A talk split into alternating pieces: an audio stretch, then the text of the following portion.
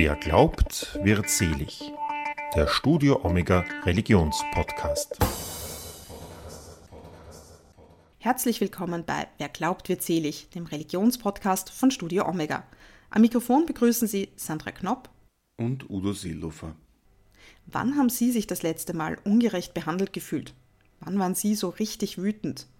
Wut ist ein Gefühl, das den jungen Männern, die in einem neuen Buch über ihr Leben erzählen, bestens vertraut ist. Sie sind wütend, dass ihnen die Gesellschaft nicht dieselben Chancen gibt wie Jugendlichen, deren Familien seit Generationen in Österreich leben. Terrororganisationen wie der sogenannte Islamische Staat versuchen, diese Wut für sich zu nutzen. Was sind die Gründe dafür, dass sich Jugendliche, die hier aufgewachsen sind, radikalisieren und wie lassen sich dschihadistische Anschläge verhindern?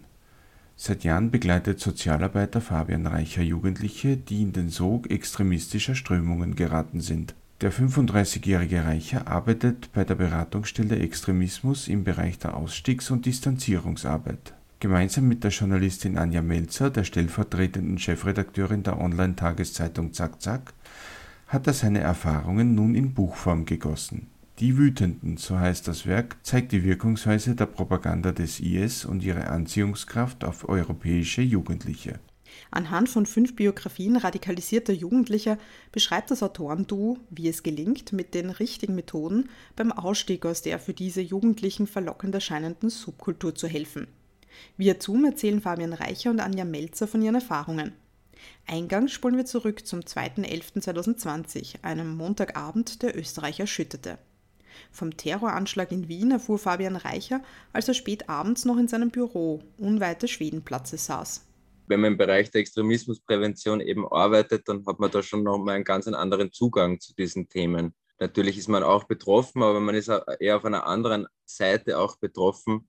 Und das war am Anfang tatsächlich eben auch so der erste Gedanke, der mir, obwohl ich dann eben sofort ein schlechtes Gewissen gehabt habe, auch deswegen, aber ich glaube, das ist eben nur natürlich, hoffentlich war da keiner von meinen Jungs dabei, weil das natürlich auch das Schwere im Bereich der Extremismusprävention ist. Wenn man quasi etwas übersieht oder etwas übersehen würde, dann kann es sein, dass eben wirklich große, schlimme, fatale Folgen und Auswirkungen hat. So, wobei ich eben dann schon auch sagen muss, das ist dann möglicherweise auch der der Gedanke, der sich eher am Schluss des Buches zieht. Man kann natürlich nicht in Menschen hineinschauen. Also man kann auch nie alles verhindern. Das geht auch gar nicht. Tatsächlich hat sich das aber dann relativ schnell aufgeklärt, weil wir die, die Jungs alle von sich aus geschrieben haben, die meisten, mit denen ich gearbeitet habe, weil sie eben auch gewusst haben, dass ich in diesem Bereich Schwedenplatz eben auch mein Büro in der Nähe ist. Die haben tatsächlich sich auch Sorgen gemacht. Es war ein wirklich sehr schönes Gefühl gleich am Anfang und dann haben wir tatsächlich einfach die ganze Nacht auch online geschaut. Am Anfang natürlich auch versucht, irgendwie herauszufinden, was, was steckt da dahinter. Es war ja gerade am Anfang noch nicht klar, ob das irgendwie ein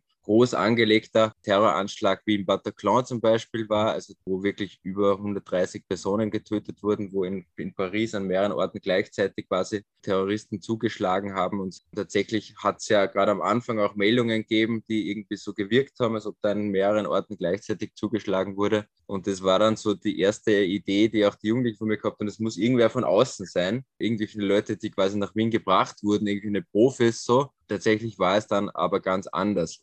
Nach heutigem Stand geht die Polizei davon aus, dass der Attentäter von Wien beim Anschlag allein gehandelt hat. Beim Kauf der Waffen und der Vermittlung von Kontakten hatte er aber Unterstützung. Einer der Jugendlichen, mit denen Fabian Reicher arbeitet, erkannte den Attentäter auf einem Foto und es wurde klar, dass es, anders als in Frankreich 2015, keine groß angelegte Aktion war. Der Jugendsozialarbeiter spricht von einer Art Do-it-yourself-Prinzip. Wir haben 2012, 2013, 2014 sehr stark die Syrien-Ausreisen gehabt. Danach ist eben auch die Propaganda des sogenannten Islamischen Staates auch in die Richtung gegangen, Anschläge in Europa zu begehen, um den Terror quasi vor unsere Haustür zu bringen. Dann sind eben die großen Anschläge ähm, in, in Paris vor allem gewesen, in Brüssel und jetzt, was wir 2020 erleben, eben auch nachdem der sogenannte Islamische Staat ideologisch sehr stark geschwächt ist und auch militärisch dass diese sogenannten Do-it-yourself-Anschläge, also dass Jugendliche, junge Erwachsene, wo eigentlich das Motiv dahinter hauptsächlich ist, zu töten und getötet zu werden, wo es nicht darum geht, ein bestimmtes, konkretes politisches Ziel zu erreichen, sondern wo der Anschlag eher Selbstzweck ist und indem sie sich quasi auf den IS beziehen, die Treue dem, dem Anführer, dem Kalifen äh, schwören. Dadurch geben sie ihrem Tod quasi noch eine Bedeutung und damit wollen sie quasi auch Teil einer Geschichte werden. Und das kommt dann sehr stark auf die Reaktionen darauf an, ob so ein Terroranschlag dann erfolgreich ist oder nicht. Denn die Terrororganisationen verfolgen ein bestimmtes Ziel, das im Falle Wiens aber nicht aufgegangen ist, wie der 35-Jährige erklärt. Was wollen dschihadistische Gruppierungen mit diesen Anschlägen erreichen?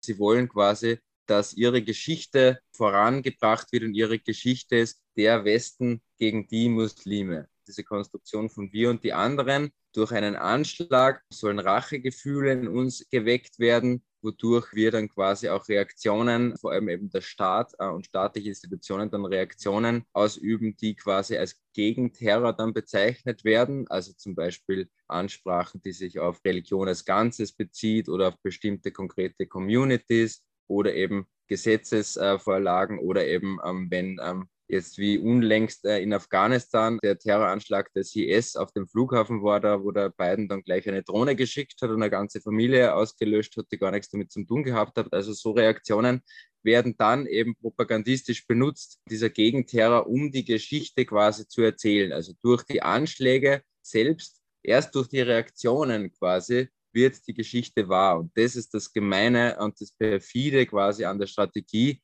Und tatsächlich haben wir uns alle gedacht, so wie wir das gesehen haben in der Wiener Terrornacht, dass das nicht aufgeht. Also mhm. tatsächlich ähm, war es so, dass statt äh, Je suis Vienna, das war es am Anfang der größte Hashtag Je suis Vienna, das haben wir auch schon gekannt von allen anderen Anschlägen so, aber da ist jetzt diesmal in Wien etwas Neues entstanden und das, das war dieses Je suis Schleichte, du Arschloch, was ähm, tatsächlich voll super äh, Identifikationsmöglichkeit war für die Jugendlichen von mir also es ist dann ein neues Wir und die anderen entstanden. Wir waren äh, alle Wienerinnen und Wiener ähm, und die anderen waren eben Menschen, die Anschläge begehen oder eben Anschläge für ihre politische Propaganda ausnutzen, eben so Rechtsextreme, die sich da dann gleich draufsetzen und so weiter. Aber eben weder die Rechtsextremen noch eben die, die, die Dschihadisten konnten in dieser Nacht mit ihrer As-System-Konstruktion sich durchsetzen. Gewonnen hat Jesui, schleicht der Arschloch.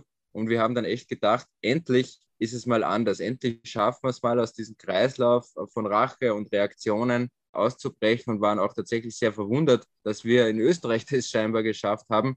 Doch nur ein paar Tage später kam es zu Maßnahmen, die Fabian Reicher kritisiert. Dazu zählt die Operation Luxor mit Razzien gegen angebliche Mitglieder der Muslimbrüderschaft. Einen bemerkenswerten Ermittlungserfolg gab es laut Medienberichten nicht. Auch das Antiterrormaßnahmenpaket war für Reicher kontraproduktiv wo alle, wir alle in der Extremismusprävention gesagt haben und auch die, die meisten ähm, im Bereich der, der Sicherheitsbehörden und so weiter, das brauchte es einfach nicht. Das war einfach nur eine, eine, eine reine ähm, populistische Inszenierung und das finde ich einfach so verantwortungslos und das war dann auch der Moment, wo wir wirklich gesagt haben, jetzt reicht's, jetzt melden wir uns mal zu Wort, weil alles, was man von Politik und Policy-Ebene kriegt, die Agenda der türkisen ÖVP mit politischem Islam, mit diesem Kontext, das ist so weit weg von der Praxis und so weit von den wirklichen Problemen, mit denen wir konfrontiert sind. Und es gibt aber genug Probleme und die würde man gerne lösen. Und darum haben wir auch das Buch geschrieben. Der Sozialarbeiter betont, dass es für ihn wichtig war, in den Stunden und Tagen nach dem Anschlag intensiv mit seinen Jugendlichen in Kontakt zu stehen. Weil natürlich auch die Reaktionen sie sehr, sehr stark betreffen. Da haben wir einerseits natürlich die Sicherheitsbehörden, die sehr viele Jugendliche, mit denen ich arbeite, als Gefährder ansehen oder als Gefährder führen. Und je nachdem, wie weit sie oben sind auf der Liste, so kann es natürlich sein, dass sie sofort, äh, wenn sowas passiert, sofort Besuch kriegen zu Hause. Und das kann oft sehr unangenehm sein. Und im besten Fall kann man das äh, gemeinsam irgendwie mit den Sicherheitsbehörden ausmachen. Also es war in der Nacht war es so, dass einer von meinen Jugendlichen, mit dem ich schon jahrelang arbeitet, schon seit zwei Jahren wirklich ganz weit draußen ist, aber immer noch auf der Liste ist. Der ist halt zu Hause besucht worden, war aber nicht zu Hause und dann hat jetzt seine kleine Schwester quasi den Polizisten mit dem Laserpointer und dem Maschinengewehr aufgemacht. Und das ist natürlich, sind das Situationen, die natürlich für die Jugendlichen irrsinnig schwierig sind. Und da ist es ganz wichtig, für solche Erlebnisse einen Reflexionsraum aufzumachen. Wenn ähm, der Jugendliche jetzt ähm, nur telefonisch Kontakt hat mit jemand aus der Szene zum Beispiel, der würde ihm sagen, naja, ist eh klar, du kannst da wegkommen, weil sie werden erst zufrieden sein, ähm, wenn du deinen Glauben ablegst. Der Staat hasst Muslime und du bist für die ein Terrorist, egal ob du Gewalt anwendest oder nicht. Du wirst immer Terrorist sein, weil der Staat hasst Muslime. Wenn er mich anruft, dann und das hat er in dem Fall auch gemacht. Dann haben wir darüber gesprochen, dass die halt jetzt wirklich einen Stress haben, höchstwahrscheinlich, weil das halt in Wien passiert ist, weil die sich höchstwahrscheinlich auch sehr verantwortlich fühlen dafür. Und dann haben wir tatsächlich das geschafft, gemeinsam die, die Behörden zu erreichen. Und dann haben wir einfach für den nächsten Tag ein Treffen ausgemacht, wo er dann ganz normal hingegangen ist. Und dann hat es auch super alles gepasst. Also darum ist das auch so wichtig. Es gilt unbedingt zu verhindern, dass die Jugendlichen in den Sog wir gegen die anderen hineingezogen werden. Hierzulande wird viel mit der Netzwerktheorie gearbeitet. Demzufolge gibt es eine Kommandostruktur, die Anschläge plant. Doch laut Fabian Reicher laufe vieles informeller ab. Und tatsächlich auch diese Netzwerktheorie ist auch immer sehr problematisch. Also ich sage jetzt nur ein ein Jugendlicher von mir, der wurde dann auch in den Medien beschrieben als einer, der beim Anschlag beteiligt war, quasi so, weil er den Attentäter gekannt hat. Tatsächlich, der Jugendliche hat mir angerufen er weiß nicht, wie das geht, dass er in der Zeitung jetzt so quasi drinsteht, als mutmaßlicher Drahtzieher. Das Einzige, was er gemacht hat, und das war es, die Polizei, das wissen die Sicherheitsbehörden, er hat auf eine Instagram-Story des Attentäters vor einem halben Jahr geantwortet. Das heißt, die Netzwerktheorie ist jetzt schon sehr ähm, zu hinterfragen zum Großteil. Und der hat das eben auch nicht gepackt. Ich, ich habe dann gesagt, naja, die erste Zeitung, die erste war die Abmeldung, die haben aber geschrieben, Kontakt und dann bist du halt von jemand, der Kontakt gehabt hat, zum Drahtzieher worden, noch dreimal abschreiben. So. Das ist die eine Ebene, also es ist alles viel informeller und viel mehr Grauzone als schwarz und weiß. Ähm, es ist oft wirklich Zufall, auch was passiert und wem was passiert. Die Terrornacht von Wien ist auch eng mit der Entstehungsgeschichte des Buches Die Wütenden verknüpft, wie Anja Melzer erzählt. Denn eigentlich stand zu diesem Zeitpunkt etwas anderes auf dem Plan. Bis zu dem Tag haben wir eigentlich an einem anderen Buch äh, äh, gearbeitet, gemeinsam. Und zwar die Geschichte von Jamal, der ja ein Kapitel auch jetzt in den Wütenden hat. Aber wir ähm, waren eigentlich da noch, ähm, hatten, waren zwar noch relativ am Anfang, aber schon habe ich schon auch die, äh, den engen Austausch mit dem Jamal im Gefängnis begonnen, mit dem Ziel daraus ein Jugendbuch zu machen und hatten ähm, äh, dieses Buch eigentlich erst gar nicht im Sinn. Das ist dann sozusagen aus, diesen, aus dieser Nacht, aus dem Anschlag und dann natürlich vor allem auch aus den Reaktionen und den Konsequenzen in, in den Tagen darauf ähm, und der Verarbeitung entstanden, dass wir eigentlich an diesem Morgen schon gesagt haben, okay, wir müssen ein anderes Buch vorziehen und das wird dieses sein, ähm, um, weil es jetzt die Relevanz gibt und weil man jetzt mal die Dinge da äh, erklären muss. Und deswegen weiß ich noch sehr gut, dass wir da gestartet haben ähm, und, und wie, wie wichtig auch sozusagen persönlich ähm, die, und, und, und schrecklich natürlich diese Nacht dann war. Anja Melzer, geboren 1989, ist seit Mai stellvertretende Chefredakteurin der Online-Tageszeitung Zack Zack. Davor war sie Chefin vom Dienst beim Magazin Arbeit und Wirtschaft. Studiert hat sie Kriminologie, Kunstgeschichte und Publizistik. Ihr Antrieb, den Schwächeren in der Gesellschaft eine Stimme zu geben, begann schon in ihrer Kindheit. Ich konnte mit fünf Jahren schon schreiben, habe das alles zu Hause festgehalten, habe eine kleine Dorfzeitung produziert und habe diese ganzen Geschichten noch einmal durchlebt. Also, ähm, und vor allem immer denen, die ungerecht äh, behandelt wurden und so weiter. Und das war sozusagen auch der Antrieb, der bis heute eigentlich da ist. Also die, sozusagen die Tradition dieser Wiener Sozialreportage, dahin zu gehen, wo keiner hinschaut, denen zuzuhören, denen keiner zuhört, ähm, hat sich hier eigentlich in der Arbeit des Buches auch fortgesetzt. Fabian, auch er wurde 1989 geboren, war sechs Jahre als Streetworker auf Wiens Straßen unterwegs. Zurzeit ist er Sozialarbeiter bei der Beratungsstelle Extremismus im Bereich der Ausstiegs- und Distanzierungsarbeit. In dieser Funktion berät auch Angehörige und MultiplikatorInnen im Umgang mit Personen, die in extremistische Kreise geraten sind. Geprägt hat ihn eine Reise nach Bolivien mit seinem Vater, als er 13 Jahre alt war. Äh, mein Vater arbeitet nebenbei bei so einer äh, Organisation, die heißt Intersol und die äh, stellen unter anderem zum Beispiel ähm, Solarkocher, bieten sie an für Menschen halt äh, zum Beispiel in Bolivien, die sehr weit ähm, am, am Land leben so und das war schon sehr einprägsam. Also Bolivien war damals, glaube ich, das zweitärmste Land der Welt. Das war noch bevor Evo Morales Präsident geworden ist. An was ich mich sehr gut erinnere, war eben tatsächlich nochmal die Sichtbarkeit von Armut. Also wir waren da in einem in einem, einem Waisenhaus, wo Kinder und Jugendliche untergebracht waren, die waren teilweise so alt wie ich, die haben aber Gesichter gehabt, die waren halt gezeichnet vom Klebstoffschnüffeln. Die haben ausgeschaut, als ob sie schon 80 Jahre alt waren. Das war sicher ein einschneidender Moment, wo ich mir gedacht habe, ich will auch in meinem Leben oder meine Privilegien dazu nutzen, eben Menschen zu unterstützen, empowern, auch die ähm, weniger Privilegien haben als ich. Bin mit 19 nach dem Zivildienst nach Wien gegangen, in die große Stadt und mein Ziel war eigentlich immer, eben eher auch so lateinamerikanischer Kontext. Das hat mich damals noch sehr interessiert. Habe dann aber tatsächlich auch in, in, in Wien gemerkt, wie ich dann das erste Praktikum gemacht habe im Bereich Streetwork. Ähm, das war bei Rettet das Kind. Die arbeiten so zum Beispiel mit Hooligans, also am Fußballplatz arbeiten die sehr viel und das war dann schon auch so was, was mich sehr interessiert hat, der Bereich der Rechtsextremismusprävention und habe dann eben tatsächlich gemerkt, hier in Österreich kann ich höchstwahrscheinlich auch am besten äh, meine Privilegien einsetzen, weil ich mich hier auskenne ähm, so die Strukturen kenne, die Sprache kenne. Wenn ich in Lateinamerika ähm, äh, sein würde, dann würde das alles ähm, viel mehr Zeit auch in Anspruch nehmen. In ihrer beruflichen Tätigkeit sieht die Journalistin Anja Melzer Parallelen zu Fabian Reichers Arbeit. Missstände wahrzunehmen und eben zu dokumentieren und dann öffentlich zu machen. Das ist grundsätzlich natürlich das, was ein Journalist täglich macht, aber was irgendwo natürlich auch ein äh, Motiv des Buches war, diese Geschichte zu erzählen, damit sie überhaupt mitbekommen werden, damit Menschen die andere Perspektive sehen oder eben sozusagen diese kleinen Beispiele für, für große Lücken, Missstände, Problematiken im kompletten System, um dann eben dafür auch wieder Lösungsansätze zu mhm. finden. Das geht dann eben auch auf, nur auf einer größeren Ebene. Und das ja. ist, glaube ich, auch das, der, das Momentum, wo sich, wo sich unsere beiden Ansprüche an die Arbeit treffen. Hinsehen, wo niemand hinschaut, denen eine Stimme geben, die keiner hört. Im Jahr 2012 änderte sich vieles in Fabian Reichers Welt. Im ersten Kapitel Die Jungs von der Donaupromenade beschreibt der Sozialarbeiter aus der Ich-Perspektive seinen ersten Sommer auf der Straße. Ich würde sagen, das war echt auch ein unglaublicher, abenteuerlicher Sommer für meine Kolleginnen und mich. Also das Arbeiten auf der Straße, ganz grundsätzlich als Streetworkerin, ähm, ist einfach auch sehr herausfordernd. Das ist, ist grundsätzlich ja unser Job, eigentlich wildfremde Menschen anzusprechen und, und in, in Kontakt zu kommen. Da ist immer so ein bisschen Unsicherheit da, ob es funktioniert und man weiß auch nie in Wirklichkeit, was dabei rauskommt. Und tatsächlich hätte ich mir damals auch nicht gedacht, dass, ähm, ja, dass sowas dabei rauskommt.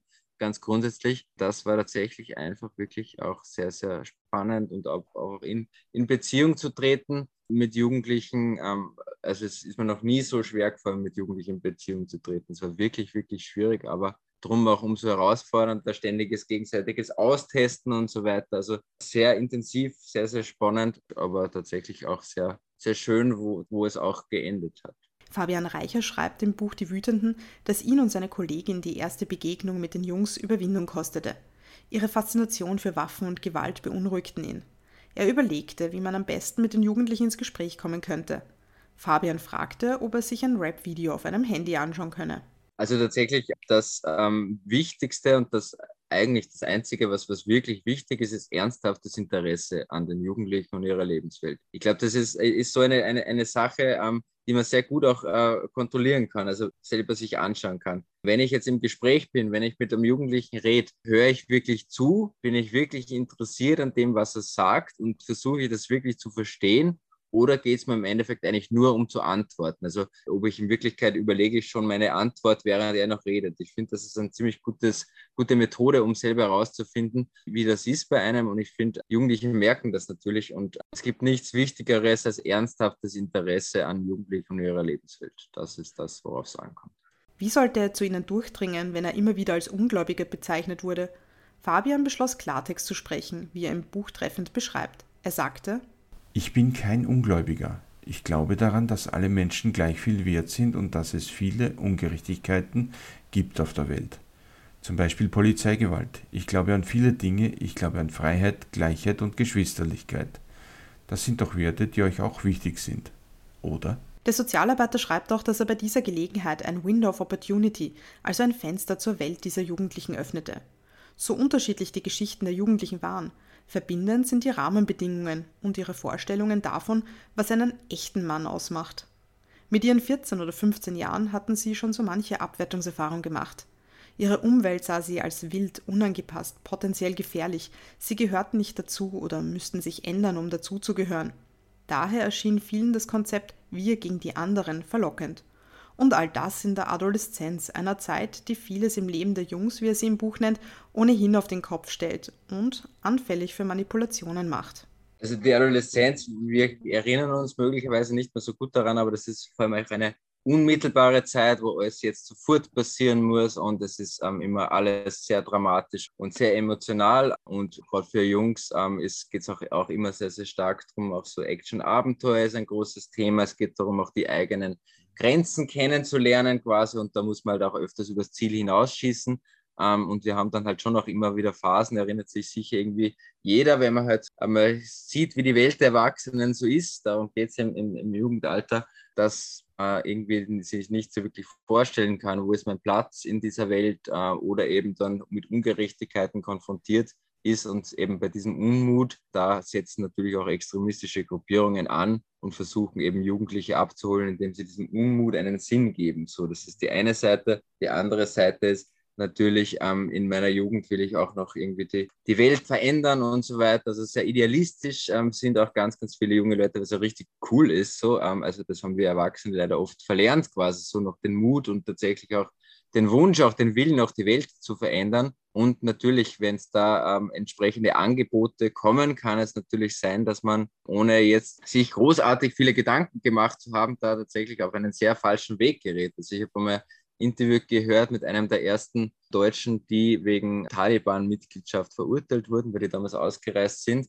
Der hat gesagt, rückblickend gesehen, in der Lebensphase, wo ich damals war, wenn ich da nicht von den Dschihadisten, sondern von Greenpeace angesprochen worden wäre, dann wäre ich in die Arktis gefahren, Wale retten, weil darum ging es mir, irgendetwas Großes zu machen. Auch die Eltern und das eigene Umfeld zu provozieren, gehört zur Jugend dazu. Fabian Reicher erinnert sich, welche Aufregung seine ersten Tattoos auslösten. Damals war er 19 Jahre alt. Heute kann man damit niemand mehr schocken. Ja, ich glaube, das ist auch grundsätzlich das, worum es geht im Jugendalter, oder? Sich von der Kultur der Erwachsenen zu lösen, quasi so und ähm, eben auch das äh, Establishment kritisch ähm, zu hinterfragen oder eben im Allgemeinen Erwachsene, seien es jetzt ihre Eltern, aber schon auch die Gesellschaft des Ganzes. Und da ist halt der, der IS oder, oder, oder der Islam jetzt eigentlich in Wirklichkeit das, das beste Angebot. Also wenn ich zum Islam konvertiere, dann ähm, haben meine Eltern Panik. Wenn ich Allahu Akbar schreie ähm, bei der Polizeikontrolle, dann bin ich in der Kronenzeitung. Also das ist halt tatsächlich das einfachste Angebot, wo im Gegensatz mit was soll man sonst noch provozieren? Che Guevara-T-Shirts sind in Mode, ähm, Pornografie, Punk, alles ist im Mainstream angekommen. Womit soll ich noch provozieren? Der ist der IS oder in Wirklichkeit der Islam. Darum geht es in Wirklichkeit das beste Angebot, um auch zu provozieren. Ein weiteres Motiv, das extremistische Organisationen nutzen, um Jugendliche anzusprechen, ist jenes des Helden, der die Werte verteidigt. Das funktioniert umso mehr, wenn die jungen Männer sich im Alltagsleben nicht zurechtfinden. Du bist super manipulierbar, wenn du ähm, ähm, in der Wut bist, wenn du ähm, ähm, gerade auch in einer Phase bist, wo dein Blickwinkel verengt bist, wo du dieses eine Ziel hast, dieses eine Angebot, da kann es sein, dass du halt auch ähm, alle, alle kritischen, äh, äh, alles, was das irgendwie kritisch hinterfragt, alle inneren und äußeren Gegenkräfte auch irgendwie so verdrängst, weil das eben so das große Ziel ist. Und dann kann es halt tatsächlich passieren, dass ich ähm, äh, mit einem äh, guten, ähm, äh, dass ich eigentlich etwas Gutes im Sinn hatte, aber halt auf einem sehr schlechten Weg äh, gerate. Mhm. Das kann einfach auch passieren. Auch Anja Melzer hat sich bei der Arbeit am Buch, sie war vor allem für Storytelling zuständig, viele Gedanken über die Folgen der Wut gemacht was die Gefahr bei der jetzigen Wut ist, ist natürlich auch, der Fabian hat das in den letzten Wochen auch immer wieder beschrieben, dass eben Einzelne auch ähm, ähm, äh, jetzt drohen, sozusagen Jugendliche, oft eben mit tschetschenischem Hintergrund aufgrund ähm, dieser Vorgeschichten in den Ukraine-Krieg zu ziehen und dass da eine neue Foreign Fighters-Thematik entstehen könnte auch da werden sie natürlich abgeholt, auch von, von, von gesellschaftlichen und auch wieder medialen Diskurs. Also eine, eine Kriegsverherrlichung, eine Kultzeichnung der Protagonisten, ähm, all diese Elemente, die dazu beitragen, dass sie das Gefühl kriegen, wenn sie das jetzt machen, dann werden sie zum Helden und alle stehen ja hinter einem, weil schließlich ähm, wird, wird einem tagtäglich in den Nachrichten und in der Zeitung dargestellt, wer ist die gute Seite, wer ist die böse Seite. Das heißt, ich, wenn ich auf der guten Seite stehe, auch wenn, wenn wenn es wahnwitzig ist, das zu machen, dann werde ich zum Helden. Und das ist natürlich ganz gefährlich, vor allem für 15-, 16-Jährige in der Identitätssuche, die, die Helden werden wollen. Jetzt auch nach natürlich zwei Jahren Corona-Pandemie ähm, wenig Chancen vielleicht gehabt haben. Da kommen wahrscheinlich einige Trigger zusammen, die da jetzt neue Problematiken mhm. auslösen. Fabian Reicher erkannte, dass er, um zu den Jugendlichen vorzudringen, für sie einen eigenen Raum schaffen muss, wo sie über alles reden können, was in ihnen vorgeht und was sie bewegt, über ihre Erfahrungen der Ohnmacht, der Wut, der Scham und der Schwäche. Nur dann können Jugendliche ihren eigenen sicheren Rahmen verlassen und etwas anderes oder Neues annehmen, schreibt Reicher im Buch Die Wütenden.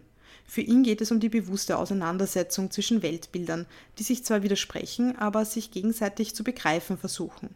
Für Journalistin Anja Melzer ist es wichtig, darüber zu schreiben, woher die Wut der Jugendlichen kommt und wie man damit umgeht. Der Journalismus ist für sie ein Problembenenner. Problembenenner, der die Dinge auf den Tisch legt und äh, so vielleicht auch den Diskurs aussetzt, ähm, dass andere wieder ihre Meinung dazu sagen, bilden, ähm, äußern können und dann wieder diskutieren. Aber absolut. Und man sieht natürlich zum Beispiel, der, der Fabian hat gerade die Operation Luxor genannt, äh, da ist die Problematik, dass, der, dass die äh, österreichische Medienszene viel zu wenig dazu berichtet. Ähm, das fehlt, das äh, wird hoffentlich nachgeholt ähm, insgesamt. Ähm, aber ist es natürlich absolut äh, äh, essentiell, dass, dass Journalismus äh, genau hinschaut und ähm, begleitend ähm, dazu erzählt. Aber er ist äh, weniger aktionistisch als auch äh, vor allem berichtend. Und unser Buch trägt natürlich dazu bei, dass, das, dass die Thematik überhaupt ins Problembewusstsein ähm, auch hineingelangt. Und das ist ja auch sozusagen ein Ansatz des Buchs, eben auch die Lücken und die Missstände in, in der äh, Gesellschaft, in der Zivil Zivilbevölkerung offenzulegen, die auch ein bisschen den Nährboden eben für Radikalisierung ähm, bilden können ähm, sozusagen weniger von, von ganz oben, sondern welchen Teil alle eigentlich auch dazu beitragen, dass Menschen sich radikalisieren unter uns. Das Autorenduo störte, dass auf vielen Kanälen über radikalisierte Jugendliche gesprochen wurde, aber nicht mit ihnen. Experten und Expertinnen können helfen, Entwicklungen einzuordnen. Es lohnt sich aber auch der Blick der Betroffenen. Und eben auch im Kontext des Buches, des Buchtitels Die Wütenden, ähm, ist es natürlich ähm, besonders essentiell, auch über diese Wut zu sprechen und daher auch zu verstehen, woher das kommt. Also das sind ja nicht immer irgendwie religiös fanatische Leute. Also zum Beispiel nochmal das Beispiel Jamal, hm, der, der, hat es nicht eben aus, aus irgendeinem Fanatismus heraus gemacht, der hat es einfach, der, dem hat es gereicht, der wollte keine Ungerechtigkeiten mehr und ähm, hat einfach sich eigentlich eine halbleere Sporttasche, ich glaube mit einer Banane drin und nicht einmal einen Pass hat er gehabt, weil den haben seine Eltern ihm schon vorher eingezogen, aufgemacht ähm, ähm, in, in den Krieg, weil es ihm gereicht hat. Der wollte nicht mehr nur reden, der wollte was tun. Und da ähm, sich darüber auszutauschen, woher das kommt, ja, dass da natürlich ein, in einer tschetschenischen Familie Traumata spielen, dass man, dass Putin, der ja schon damals Assad unterstützt hat, dann ähm, ähm, auch jetzt wieder natürlich ein Feind ist, der, der auf äh, wühlt, ist natürlich, ist, ist, ist dann viel verständlicher.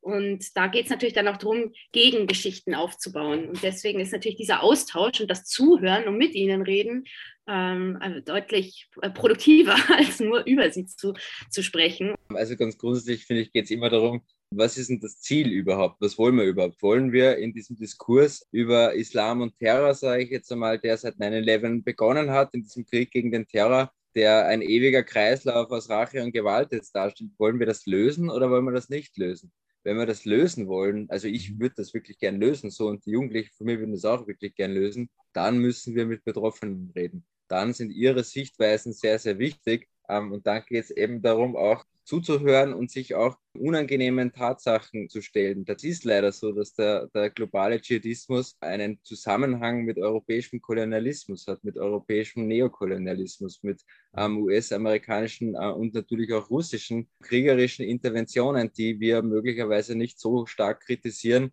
aufgrund von wirtschaftlichen Strukturen, die irgendwie wichtig sind. Es ist leider so, dass wir immer noch in einer Welt leben, in der der stärkere Recht hat, in der es ganz viel Rassismus und vor allem Sexismus gibt. Ähm, Österreich ähm, mit ähm, dem Land der europäisch, weiß nicht, die höchste Femizidrate so. Und das hat natürlich alles was mit uns zu tun. Und das ist in den Gesprächen mit den Jugendlichen.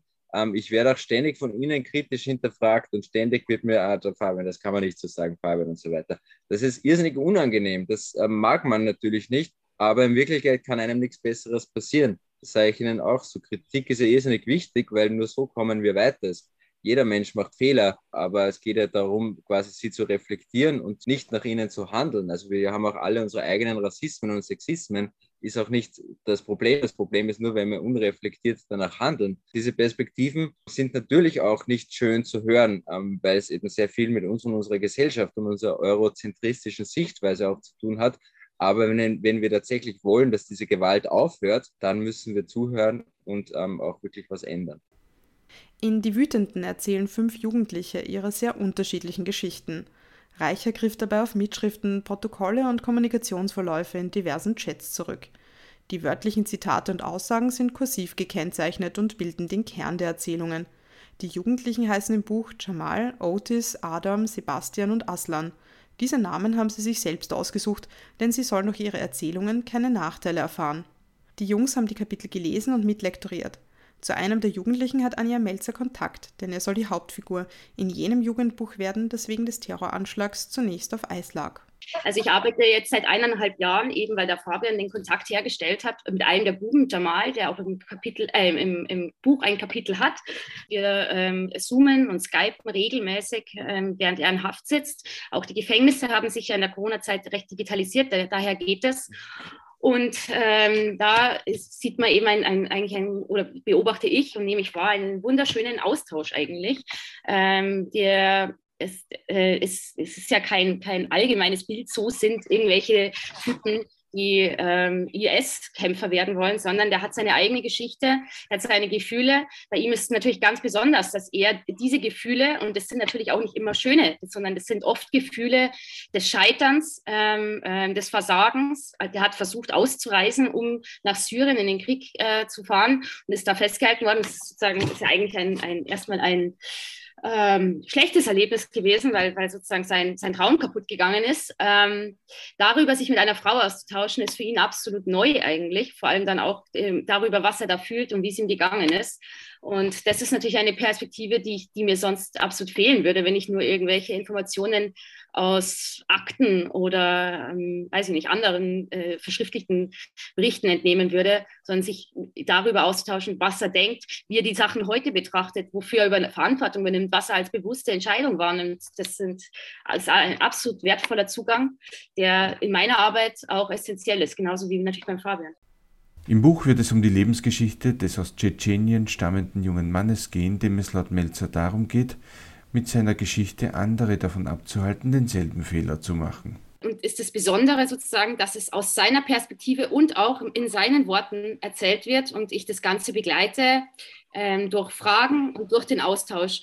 Und das ist im, im Übrigen dieselbe Herangehensweise, ähm, die der Fabian, oder sagen wir so, eine sehr ähnliche Herangehensweise, die der Fabian auch gerade ge geschildert hat. Also eine zugewandte Haltung ähm, absolutes Interesse, aber natürlich auch eine kritische Begleitung des Ganzen. Also auch natürlich gehört zu der Arbeit dazu, provokat, äh, provokant nochmal nachzufragen, manchmal ihn vielleicht auch an seine Grenze zu bringen, aber sozusagen, um, um da auszuloten, wie, wie er das sieht, wo seine Gefühle liegen, was die Eindrücke waren.